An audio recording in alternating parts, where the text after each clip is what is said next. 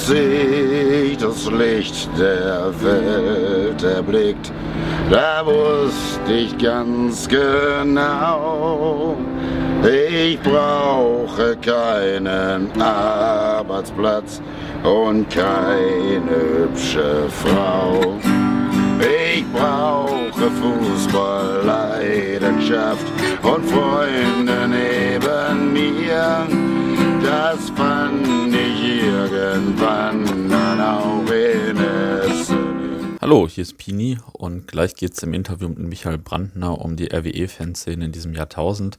Unter anderem geht es um die Ultras Essen, die er mitgegründet hat. Und ja, wir kannten uns vorher gar nicht, haben uns aber nach der Aufnahme auch noch ganz gut verquatscht. Und ja, wenn ich nicht noch einen Podcast-Termin an dem Tag gehabt hätte, wären wir wahrscheinlich immer noch am Quatschen.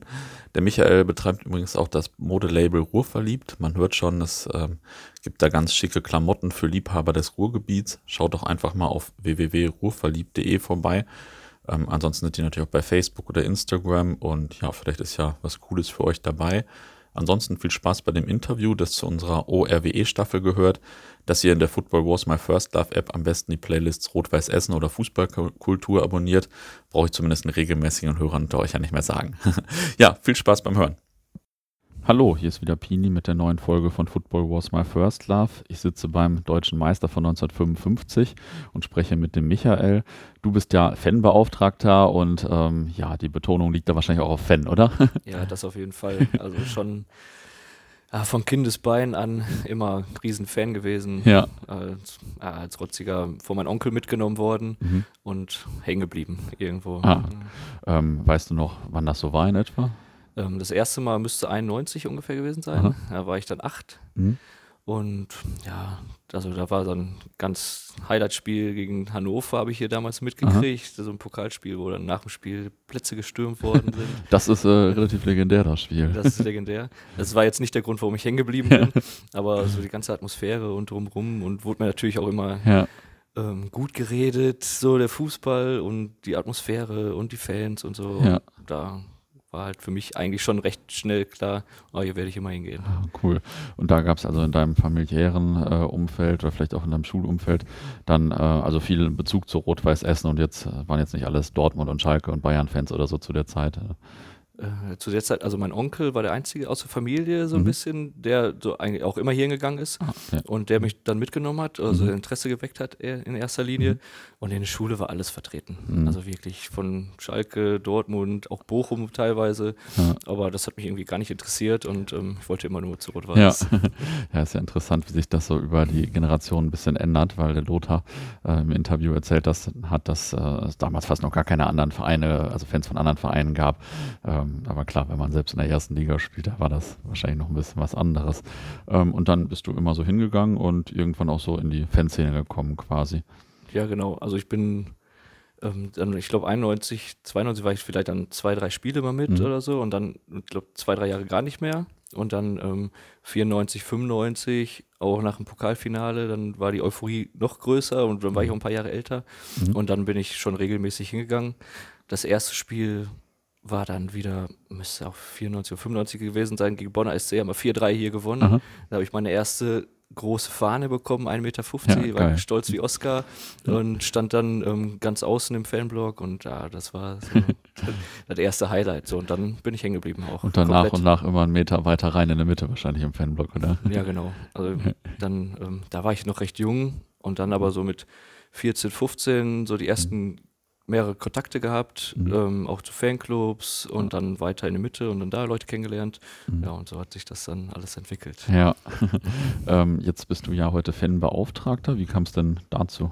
Äh, Fanbeauftragter wurde ich ähm, vor vier Jahren ungefähr. Mhm. Genau das Datum weiß ich jetzt gerade wirklich ja, gar nicht. ist doch nicht so relevant. Ähm, also dazu gekommen ist, ich war halt ähm, bei Ultras Essen aktiv, auch im Vorstand. Äh, dadurch hat sehr viele Kontakte zum Verein gehabt, Sicherheitsbeauftragte Mhm. und dann irgendwann war einfach ein doofer Zufall. Ich stand auf dem Platz nach einer Choreo Mhm. mit dem Sicherheitsbeauftragten gesprochen und ich habe gesagt, boah, irgendwann wenn das mal hier vorbeigeht mit Ultras Essen oder wenn ich da raus bin, kann ich mir schon vorstellen, Fanbeauftragter zu sein. So, und dann, also das war auch einfach nur so hergesagt eigentlich so. Und im Nachhinein kam dann irgendwann über diesen Sicherheitsbeauftragten, kam dann, ja, du hast doch mal gesagt, du möchtest Fanbeauftragter werden, wir suchen da jetzt einen Jüngeren, der sich vielleicht so ein bisschen mit der Fanszene auskennt und da die Kontakte hat und das auch vermitteln kann. Und so bin ich da reingerutscht. Ja. Und dann damals unter Michael Welling, wir haben uns zwei, dreimal getroffen und Mhm. innerhalb von drei, vier Wochen war ich Fanbeauftragter. Ja, cool. Und ist das dann ein hauptamtlicher Job oder machst du das irgendwie nebenbei? Äh, das mache ich dann nebenbei. so? Also ich bin Ah, okay. hauptberuflich ähm, ganz normal 40 Stunden am Arbeiten die Woche. Ah, okay, und dann kommt das so drauf. Genau. Ah, okay. Und deine Aufgaben sind dann, ja, so der Kontakt zur Fanszene, zu den Jüngeren vor allem wahrscheinlich, oder? Ja, genau. Also ganz junge jetzt vielleicht nicht so, aber Mhm. so die Fanszene allgemein. Ich kenne ganz viele Leute noch, die jetzt auch aktiv sind aus Ultras Ja. Essen-Zeiten. Und dadurch ähm, bin ich auch recht akzeptiert. Mhm. Und die Leute kennen mich, die kommen zu mir an, wenn sie Fragen haben oder wenn ich helfen kann. Besonders an Spieltagen bin ich dann halt Ansprechpartner Nummer Ja. eins. Ähm, ja, und ein, ja, also Kommunikator, Vermittler so ein bisschen zwischen Verein und ähm, Fanszene. Ja. So, das sind eigentlich so die Hauptaufgaben. Und am Spieltag wird halt sehr oft ja, beim Fahren aufhängen oder wenn beim Einlass irgendwelche Sachen sind, nach dem Fanbeauftragten gefragt. Ja. Und dann bin ich dann auch meistens da. Ja, kann ich mir äh, vorstellen, wie das dann so abläuft. ähm, ist ja auch als Fan immer ganz gut, wenn man da einen hat, den man kennt und äh, der auch ein bisschen Ahnung von der Sache hat und jetzt nicht einfach, nur weil er vor 40 Jahren mal für den Verein gespielt hat, irgendwie Ja, genau. Ist. Das ist, glaube ich, also der Hauptaugenmerk, ja. Ja, ja. ähm, ich habe mit dem Lothar viel über die Fanszene, vor allem der 70er und 80er gesprochen. Ähm, magst du noch irgendwie, hast du vorhin schon ein bisschen gesagt, aber vielleicht noch ein paar Sätze sagen, wie du als Kind so die RWE-Fanszene in den 90ern wahrgenommen hast? Also ich weiß nicht, gab es da bestimmte Fanclubs oder so, die aufgefallen sind? Oder hatten die Leute alle noch Kunden an oder wie lief das so? Ja, ganz, also, also die Anfangszeit, wo ich ähm, auf der Tribüne stand, hat man, glaube ich, das habe ich selber so gar nicht so richtig wahrgenommen, so eine Mhm. Fanszene, klar, es waren immer Leute da, mal, mal, mal mehr, mal weniger, war immer, früher war es, glaube ich, noch extremer nach sportlichen Erfolg so ein bisschen. Ja. Ja. Und, aber so richtig eine Fanszene kann ich leider so gar nicht beurteilen, was ich selber schade finde, Ja. wenn ich so drüber nachdenke. Aber ähm, so die ersten Sachen, die man so richtig mitgekriegt hat, war dann Ende der 90er schon mit The Mhm. Wild Boys, die Ah, dann so ein bisschen angefangen haben, schon mit Aktionen zu machen oder geschlossen zum Auswärtsspiel zu fahren mit Fahne Mhm. und ähm, da schon Schwenkfahren, auch zwei, drei kleine Choreos schon gemacht und so. Ah, und ja. Das war so der Anfangszeit, wo man, wo ich das wirklich so wahrgenommen habe. Ja. Genau. Ah, okay, cool. Ähm, hast du sonst noch, du hast gesagt, so Höhepunkt äh, des Vereins in den 90ern natürlich so 94, das äh, Pokalendspiel sicher. Was waren, hast du vielleicht noch sonst irgendwie Ho- Hoch- und Tiefpunkte so aus der Zeit irgendwie in Erinnerung? Ja, die Punkte waren natürlich dann Pokalfinale trotz Lizenzentzug. Ja. Das hat man halt so im Kopf, wenn man Ja. das so ein bisschen verbindet. Dann haben wir Pokalspiel gehabt. Da muss ich jetzt leider sagen, ich weiß nicht genau welches Jahr Mhm. gegen Leverkusen. Mhm. Das war hier ein Riesenkampf an der Hafenstraße. Das war auch, glaube ich, das einzige und wenn nicht sogar, vielleicht sogar zwei, dreimal, wo mein Papa mit im Mhm. Stadion Ah, war, cool. weil es halt so, äh, ja, so cool war, irgendwie dann doch gegen Leverkusen zu spielen. Und ich glaube, im Endeffekt haben wir dann im Elfmeterschießen 8-5 verloren. Mhm. Äh, weiß ich jetzt leider auch nicht genau das Ergebnis, aber das war schon so für mich als Jugendlicher Ja. ein Highlight auf Ja, jeden das Fall. glaube ich. Ja, und dann sind wir 98 abgestiegen in die Oberliga und 99 direkt wieder aufgestiegen. Mhm. So, und das war natürlich so der erste Aufstieg, den man so bewusst wahrnimmt. Ja. War natürlich schon ganz cool, weil man, weil da war ich auch schon, äh, muss ich sagen, 16. Da war ich natürlich schon voll drin in dem Ja. Thema und das Ja. war schon was ganz anderes, als was vorher war, wo ich halt 10 war. Ja, das kann ich selbst auch noch nachvollziehen. ähm, dann komme ich mal ein bisschen äh, zu der RWE-Fanszene, so im neuen Jahrtausend, sage ich mal.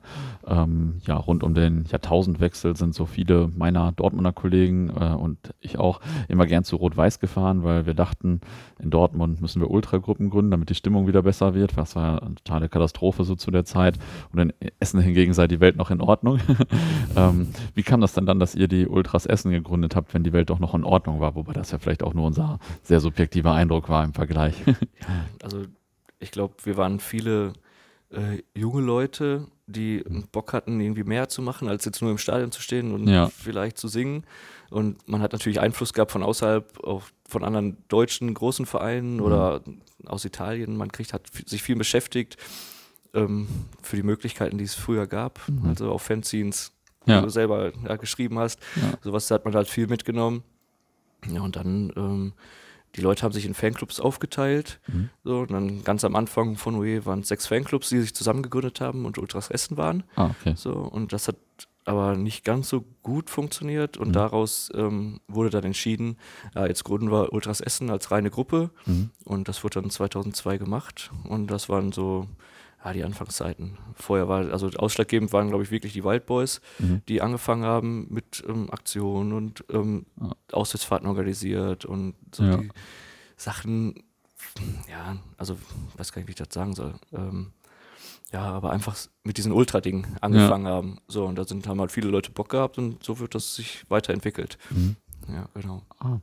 Ähm, in Dortmund hatten wir ja anfangs einen sehr schwierigen äh, Stand, so als Ultras, sage ich mal. Ähm, also wir waren ja nicht so viele und äh, auch so null anerkannt. Wie kamt ihr denn in Essen an, so als erste Ultras? Am Anfang auch gar nicht so gut. Mhm. Also wir hatten echt äh, wirklich Probleme mit anderen Fans, die das vielleicht nicht akzeptiert haben, sich leiten zu lassen irgendwo, Mhm. was wir am Anfang auch gar nicht wollten. Wir wollten einfach ähm, ein bisschen mehr für den Verein machen, mit, also nicht nur mit der Stimme zu unterstützen, sondern auch Fahnen und Choreos. Ja, Und ah, viele Leute haben sich gestört gefühlt, durch die Fahnen nichts gesehen und ah, gab schon die ein oder anderen Probleme. Und man hat halt Gruppen auf der Tribüne gehabt, die es gar nicht akzeptiert haben, Mhm. irgendwo, wo es immer wieder Reibereien kam. Aber das hat sich mit den Jahren eigentlich recht schnell ge gelegt und Mhm. wir waren eigentlich innerhalb von zwei, drei Jahren hatten wir unser Standing und wurden okay. akzeptiert. Zwar nicht immer von allen, auch am Ende gar nicht mehr. ja gut, Ähm, dann immer die Leute gehabt, die irgendwie immer was gegen UE hatten, ob es persönliche Gründe waren Ja. oder einfach, weil sie Lust hatten. Das, Das ist ja auch ein bisschen normal, dass es irgendwo immer Leute gibt, die gegen irgendwas sind. Denke ich auch, ja. Ähm, war es denn schwierig, so einen Vorsänger zu etablieren und ähm, vielleicht auch neue Lieder einzuführen? Also jetzt äh, singen ja viele Lieder, die ur- ursprünglich mal so aus der Ultraszene gekommen sind, aber vor 20 Jahren oder 15 Jahren oder so waren die ja wahrscheinlich recht neu noch so. Ja, das auf jeden Fall. Also Vorsänger gab es irgendwie immer schon so zwei, Mhm. drei Leute, die sich mal auf die Stange gestellt haben und da Mhm. was angestimmt haben, wo viele Leute immer mitgemacht haben. Also und so einen richtigen Vorsänger, es war nicht ganz einfach. Es hat sich aber dann doch etabliert irgendwo Mhm. und ich meine, das erste Mal, welches Jahr weiß ich gar nicht, in Fürth auswärts war das erste Aha. Mal so ein richtiger Vorsänger auf dem Podest Mhm. und der sich dann auch ähm, jahrelang durchgesetzt hat und mit den Jahren lief das auch immer. Aber am Anfang war es sehr schwierig, da kam auch mal eine Bierdusche Ja, oder irgendwelche Ja. Münzen oder Feuerzeuge wurden Ja. geschmissen. Äh, war natürlich alles nicht so schön, aber wie man so hört, ist es ja vielen Vereinen so ergangen. ja, ich glaube, das war wahrscheinlich fast überall so. ähm, wie viele Leute wart ihr denn so im Laufe der Zeit eigentlich mal? Ah, Im Laufe der Zeit, ja, ich würde sagen, am Anfang ja, so 100, vielleicht auch 150 stark. Leute. Man hatte halt viele Leute, die halt auch einfach so im Umfeld waren. Ja, Und dann, sag ich einfach mal, 2004 aufgestiegen, abgestiegen, 2006 aufgestiegen. In den Mhm. Jahren hat man schon gemerkt, dass zweite Liga zieht und Mhm. einfach mehr Zulauf war. Ich glaube, so Hochzeiten waren es vielleicht 200, 250 Leute mal so. Ah, okay. und das hat immer so ein bisschen gependelt. Klar, wo der Erfolg wegblieb und die Leute vielleicht auch älter wurden, die schon lange dabei waren, Ja. haben sich ein bisschen zurückgezogen. Klar, junge Leute kamen auch dazu, aber ich glaube, der Zufluss war nicht so groß wie in der Bundesliga Ja. irgendwo. Ja, klar. Also äh, da gibt es ja auch einen natürlichen großen Zufluss, sage ich mal, äh, mit allen Vor- und Nachteilen. Was war denn so die äh, größte oder die größten oder schönsten oder besten Choreos, die ihr so gemacht habt? Ah, da gab es schon, da gab's schon zwei, drei. Also wir hatten damals im alten Stadion noch auf der Nordtribüne, bevor wir dann auf die Osttribüne gewechselt sind, hatten wir ähm, eine ganz große Asterix-Choreo beim Mhm. Spiel gegen Osnabrück, wo es quasi auch im Aufstieg ging. Das Spiel haben wir leider verloren. Mhm. Aber das war so die erste Riesenchoreo, die wir in der Nacht oder den Tag vorher, vor dem Spiel, unter der Brücke im strömenden Regen noch fertig Mhm. gemalt haben. Unter der Brücke, krass. Ja, Ja, genau, hier vorne im Hafen. Das Einsatz. Und ähm, ja, man musste sich irgendwie behelfen wissen. Also früher Mhm. war die, man hatte zwar auch immer so Hallen, aber für so ein großes Ding war teilweise dann auch kein Platz da und musste einfach schnell jetzt fertig sein. Da musste man halt wirklich nehmen, was kommt. Ja, und das war schon so das eine Highlight. So mein persönliches Highlight war die Abschiedschoreo vom Georg-Mecke-Stadion, Mhm. die sehr, sehr aufwendig war und sehr groß. Und da haben wir echt viel Schweiß und ähm, Fleiß investiert, um das zu machen, aber das war schon, Ja. Glaube ich, so mein größtes Highlight an Choreos. Ja, also äh, kannst du sagen, wie die Choreo so aussah beim Georg Melches Abschied? Ja, wir hatten, ähm, da war das Stadion schon, ich meine, halb, na doch, teilweise abgerissen. Dann haben wir auf der jetzigen Rahntribüne den ganz rechten Block, da war Georg Melches ganz groß. Mhm. Dann auf der, ähm, unsere Stehplatztribüne dann damals war nach oben geteilt, stand Georg Melches Stadion Mhm. und unten waren fünf, sechs Bilder aus vergangenen Zeiten, so wie so ein Film aufgebaut. Auf der ganzen Haupttribüne waren rot-weiße Fahnen verteilt. Also es war schon cool. Da muss ich auch Ja. wirklich sagen, als die Choreo hochging und ich vom Platz, stand auf dem Platz, das gesehen habe, habe ich auch wirklich Tränen in den Augen Ja, gehabt, weil ähm, auch schwer gefallen ist, das Stadion zu verlassen. Ja, das glaube ich, das glaube ich. Ähm, Im Laufe des Bestehens äh, der Ultras Essen hat Rot-Weiß Essen ja einige Male die Ligen gewechselt. Ähm, hatte das einen großen Einfluss auf euch, jetzt mal abgesehen von den Mitgliederzahlen, oder ging das einfach eh immer so weiter? Ja, ein, ja, schon Einfluss, sag mal, allein Mitgliederzahlen, klar, wenn es jetzt Mhm. davon losgelöst ist, ähm, man hatte immer seinen harten Kern Mhm. irgendwo und dann seine Hauptakteure, die immer aktiv waren. Ja, Das hat sich so nicht geändert.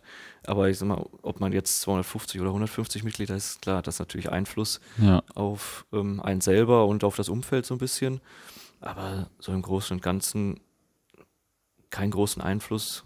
Aber die Zweitliederjahre, die beiden, waren schon richtig Ja. cool. Also in den 2004 und 2006. Das war schon ein Highlight auf jeden Fall. Ja, Vor war- weil man halt einfach auch andere Gegner hatte, andere Städte gesehen hat. Und ja, das wünschen wir uns natürlich jetzt wieder. ja, also da waren ja auch Köln und Frankfurt und so, glaube ich, in der Liga. Ja, ne? genau. Also das ist natürlich schon stark. Ja, genau. Ja, Rostock so ein Highlight und Ja. Magdeburg war, glaube ich, auch damals da. Und ja, Ja, das ist natürlich schon auch äh, eine ganz gute Liga gewesen.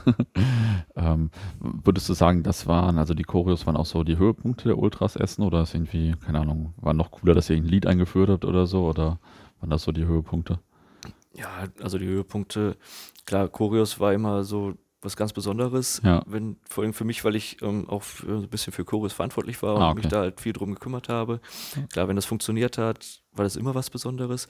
Aber Aufstiege und Feiern und Jubiläum und oder Abschiede auch, ähm, das war halt schon alles, also waren viele Highlights Ja, dabei. Ich würde jetzt gar nicht so richtig eins rausstechen. Vielleicht Mhm. die 10-Jahresfeier, die wir hatten, das war schon echt ein cooles Ding. das kann ich mir Und, vorstellen. Ja, also, ja, müsste ich halt wirklich drüber nachdenken, wo ich jetzt sagen könnte, was jetzt ein wirklich großes Highlight war. War, kamen ja auch schon einige. ähm, kannst du irgendwie ein paar Sätze sagen, warum die Ultras Essen irgendwann aufgehört haben? Ja, also wir haben es immer im Nachhinein gesagt, ja, man hat sich so ein bisschen auseinandergelebt. Mhm. Man, ähm, klar, es waren immer noch eine gewisse Anzahl an Leuten, aber irgendwie hat das, die Kommunikation nicht mehr so gut funktioniert. Man, das Gruppengefüge war nicht mehr da, wie Ja. es halt vorher war, wo man halt mit zufrieden war. Also, wir haben, wenn wir mit ein paar Leuten quatschen, kann man sagen, es war mit, wie eine Beziehung. mhm. die einfach nur nicht mehr so richtig funktioniert Ja. hat. Ähm, Es wurde halt auch lange Zeit drüber weggesehen und was hat im Endeffekt nachher nicht funktioniert. Ja, wir wissen auch, dass es ein großer Einschnitt war in die Fanszene, dass Ja. auf einmal die größte Gruppe, die jetzt über zehn Jahre da war, weg war. Aber ja, das haben wir halt in Kauf genommen und haben ja, das Feld überlassen, sozusagen. Ja. Schwer, sehr, schweren Herzens auf jeden Fall. Ähm, du hast vorhin schon gesagt, ähm, das äh, neue Stadion, ähm, also du hast vorhin schon den Abschied vom legendären Georg Melches Stadion erzählt. Ähm, fiel euch das richtig schwer, der Abschied, oder habt ihr euch auf das neue Stadion gefreut? So? Ja, so im, ähm, wir haben uns auch dafür eingesetzt für Stadionneubau. Mhm. weil es waren halt viele Baustellen ähm, im alten Stadion. Wir wollten natürlich auch was Neues haben. Viele Vereine haben neue Stadien gekriegt. Wir wollten halt auch ein cooles neues Stadion haben irgendwo. Und aber im Nachhinein ähm, ist es mir schon schwer gefallen. Mhm. Und es ist halt schwer, ähm, sein Wohnzimmer zu verlassen und Ja. ins neue Wohnzimmer zu gehen. Das dauert halt seine Zeit, bis man sich dran gewöhnt hat. Mhm. Ähm, das Stadion, muss ich einfach ehrlich sagen, das jetzige Stadion ist ganz cool geworden, Mhm. aber ist halt jetzt nicht optimal als Fußballstadion, vor allem für eine Fanszene, Ja, wenn man halt ähm, hinterm Tor in der Mitte auf der Tribüne ein Mundloch hat, das natürlich viel Platz wegnimmt, ja, das stimmt. ist das natürlich jetzt nicht das Allerbeste. Ja, So, und deswegen war es, glaube ich, recht schwer, sich damit abzufinden. Man Mhm. hatte nie so einen richtigen Platz gefunden, man wusste nicht genau, wie man sich ähm, organisieren sollte, am besten auch Mhm. mit Fahren und es lief halt alles über die Stadt. was halt nicht ganz so einfach war zwischendurch. Ja. Ja, aber ich glaube mittlerweile ist es schon das neue Zuhause. Ja. Ja, aber klar, wenn eine Stadt das baut, ist natürlich immer noch was anderes, als wenn es der Verein direkt macht und so. Auf jeden Fall. Ja. Ähm, wie ist denn so die Fanszene heute? Also ich weiß nicht, was würdest du sagen, wie, wie groß ist vielleicht so der Kern von der Anzahl der Menschen quasi? Ah, ist schon schwer einzuschätzen, aber also die Fanszene an sich besteht also aus mehreren Gruppen. Ähm, die gab es früher auch, aber UE war damals so der Hauptkern und dann hat man Mhm. mehrere kleine gehabt. Und mittlerweile hat man, glaube ich, zwei, drei Fanclubs, die halt um Mannstärke circa gleich sind. Aber ich würde es jetzt vielleicht einschätzen auf richtig aktive Leute, so vielleicht 100 Leute und Ja. plus ein großes Umfeld dann noch, die halt mitziehen. Und ja, Ja. so ungefähr. Also ich würde es einschätzen, genau sein habe ich Ja, ja, jetzt klar. nicht so im Kopf, aber Klar, das ja. weiß ja auch niemand so genau. Ähm, was würdest du sagen, was sind so die relevanten Fanfreundschaften? Ist das mit Bremen noch relevant oder was sind so relevante Fanfreundschaften? Ja, so richtig, das Thema ist eigentlich so ein bisschen ähm, still geworden um das Mhm. Thema. Also nach Bremen gibt es immer noch Kontakte, aber so eine richtige Fanfreundschaft ja, gibt es, glaube ich, so richtig nicht. Also die Mhm. Fanszene hat teilweise mit den Dortmundern so ein bisschen ähm, Ja. mehr angebandelt die letzte Zeit. So ein bisschen, man sieht auch mal eine Dortmund-Fahne im Block hängen. Ja, stimmt. Und ähm, dann gibt es halt Austria Wien noch, wo ähm, noch Kontakte sind, aber so eine Mhm. richtige Fanfreundschaft gibt es, glaube ich, gar nicht mehr. Also Mhm. wo man sagt, wie es früher gelebt worden ist, hat sie Ja. mit Werder Bremen halt richtig groß gefeiert, wenn man aufeinander getroffen hat, zweite Mannschaft oder so. Mhm. Das war schon immer ganz cool, das gibt es leider gar nicht mehr. Ja, stimmt. Also bei den ersten Spielen, bei denen ich hier war, da waren ja immer so viele Bremer und so, wusste man in Teilen gar nicht, wer da jetzt gerade spielt und so. Genau, das also das ist natürlich schon, also ich mag die Atmosphäre dann schon, das ist schon cool. Ähm, gibt's, was würdest du sagen, sind jetzt so relevante Gruppen oder auch relevante, müssen ja keine Ultragruppen sein, Fanclubs, die groß sind oder so, oder vielleicht auch Fanmedien oder so, die relevant sind, die von allen gelesen werden, Fanscience, Blogs oder so. Ja, okay, es gibt das Hafenblatt gibt's ähm, Mhm. von den Rude-Fans. Das wird immer verteilt oder kann man dann holen. Und ähm, die Freaks haben ein ähm, Magazin rausgebracht. Ich weiß gar nicht, wie viele Ausgaben. Ein paar Ausgaben jetzt. Das kommt, glaube ich, auch ganz gut an. Mhm. Ah, Und okay. ja, das ist halt, glaube ich, so das Hauptthema. Früher gab es ja Wattin.de, Mhm. die immer viel gemacht haben auf Fotos und so. Das Ja. war, glaube ich, immer so. Das gibt es auch immer noch. Ähm, früher war es halt anerkannter, weil es ja auch gar nicht viel mehr Auswahl gab. Mhm. Aber ja, das sind so die Hauptsachen eigentlich. Ah, okay. Gibt es eigentlich so die ganzen äh, Kultgesänge so aus den 90ern und früher noch? Also ähm, ich weiß nicht, früher war es immer so, wenn meine Kollegen und ich äh, zu später Stunde im Suff waren, da mussten auch schon mal, äh, also wurde viel über die RWE-Lieder mindestens gesprochen. Ja, äh, teilweise gibt es sowas schon, Mhm. aber ähm, nicht mehr so viel. Also es wird schon, glaube ich, darauf geachtet, dass man auch viele ältere Lieder noch Mhm. singt. Aber ja, also jetzt spontan wird mir jetzt gar nicht so richtig einfallen, aber Ja, wie es meistens so ist. Aber ich sag mal, teils, teils. Aber so die Lieder von ganz früher vielleicht gar nicht mehr so. Ja. Eher so neuere aus den Anfangszeiten, Noé halt so. Ja. Das wird halt noch so schon noch weiter nach außen getragen. Ja. ja, ist ja auch eine Frage der Wahrnehmung. Mir fällt dann auf, wenn irgendwie der RWE ist wieder da gesungen wird, was ja irgendwie ein ganz normales Lied ist, sage ich mal, aber äh, also wird wahrscheinlich gar nicht mehr bei so vielen Vereinen so gesungen oder sowas. Äh, ist mir jetzt nur am Sonntag einmal aufgefallen quasi. Ja, genau. Ja, die Saison wird zum Glück wieder öfter gesungen. Ja, So, da bin ich auch ganz froh drum. Das hatten wir jetzt schon ein paar Jahre nicht mehr. ja. Und ähm, ja, das stimmt. Das ist eigentlich auch so ein Kultlied. Ja, es fällt mir so ein bisschen auf, weil ich das Lied sehr gerne mag. Ja, ich mag es auch sehr gerne, vor allem mit Rot-Weiß in Verbindung. Ja. Ja. ähm, Gibt es eigentlich äh, auch noch Leute, die die gute alte Kutte tragen, quasi so? Äh, Gibt es auch noch, sieht man auch immer wieder. Ah, Und okay. ja, wir haben halt so ein paar Leute, die halt so Ikonen sind hier, die man Mhm. auch vom Sehen immer kennt, ne? auch Mhm. mit Kutten.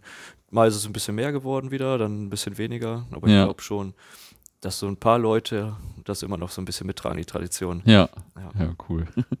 ähm, wie ist denn so die Regionalliga West für euch als Fanszene? Also ist die gut, weil es ein paar gute Gegner gibt oder ist sie schlecht, weil es immer Zweitvertretungen und Dorfmannschaften gibt und so? Oder, oder wie ist das so? Wie empfindet ihr die Liga? Ja, eigentlich, also ich empfinde die Liga mittlerweile nach so vielen Jahren in der Liga ist Hm.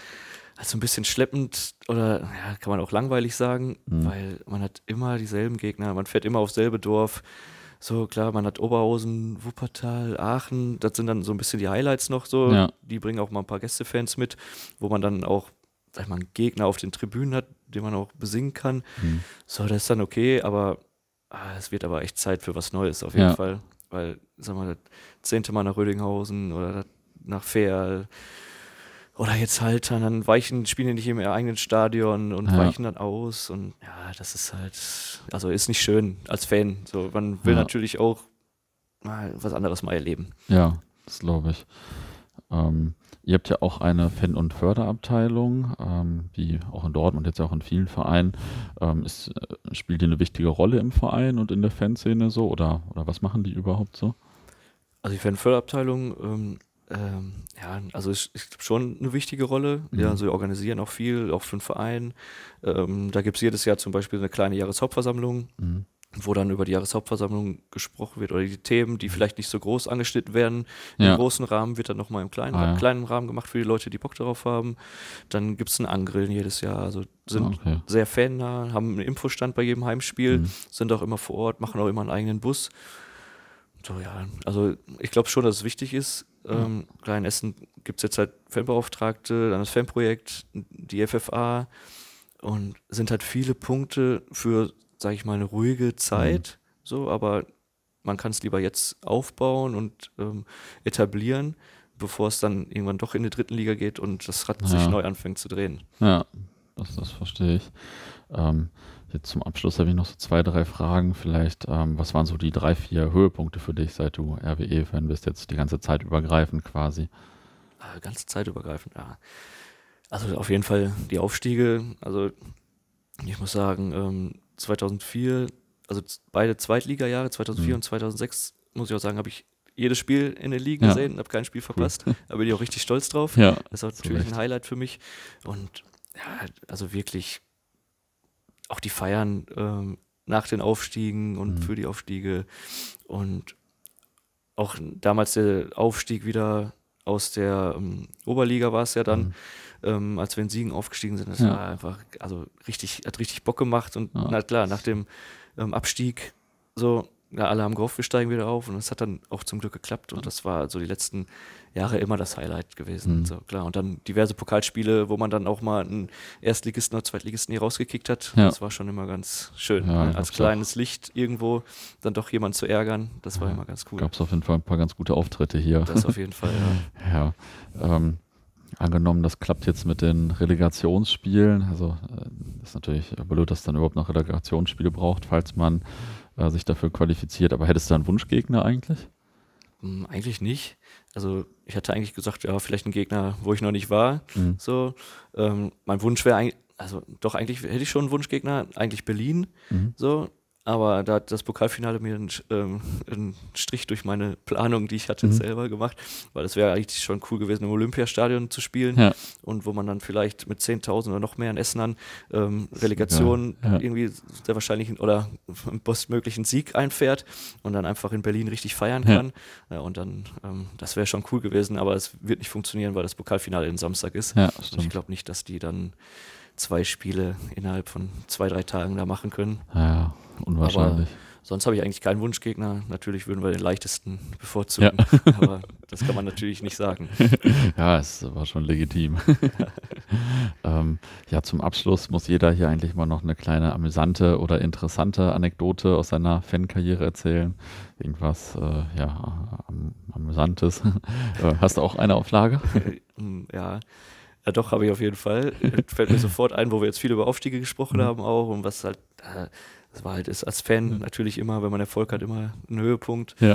Äh, da waren wir, ich muss lügen, ob es jetzt 2004 oder 2006 der Aufstieg war, da stand hier noch in der alten Westkurve ein VIP-Zelt. Mhm. Groß, kennst du mit Sicherheit auch noch. Ja. Das schöne Weiße, was da immer Ja, ja. stand. Ähm, wir haben uns dann nach dem Spiel eher mehr oder weniger reingeschlichen oder wurden, weil wir auch die ganzen Ordner kannten, ähm, sind irgendwie reingekommen und haben richtig ordentlich gefeiert und hatten dann zwei, drei Städtische voll mit Bier stehen und das war super. Und dann kam unser damaliger Pressesprecher, kam an und fällt einfach in diese drei Tische rein und reißt das ganze Bier um.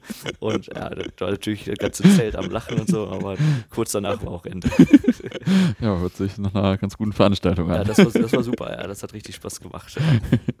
Ja, top. Das Interview hat auch Spaß gemacht. Vielen Ja. Dank. Ja, sehr gerne, Dankeschön. So, und nach dem Gespräch am nächsten Tag hat mir der Michael noch eine Sprachnachricht geschickt mit einer anderen ganz guten Anekdote. Die füge ich einfach noch an. Moin Pini, alles klar bei dir? Ich wollte mich nochmal bedanken für gestern. Ähm, hat echt Spaß gemacht.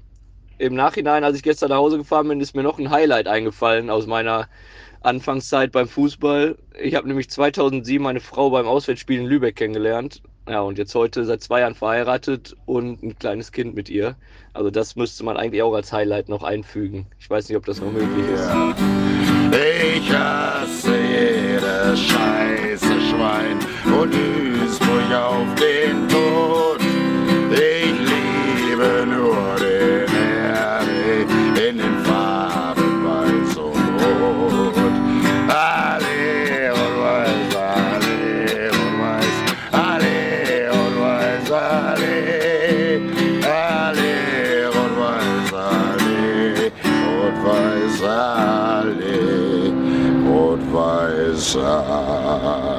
Alle und weiß, alle.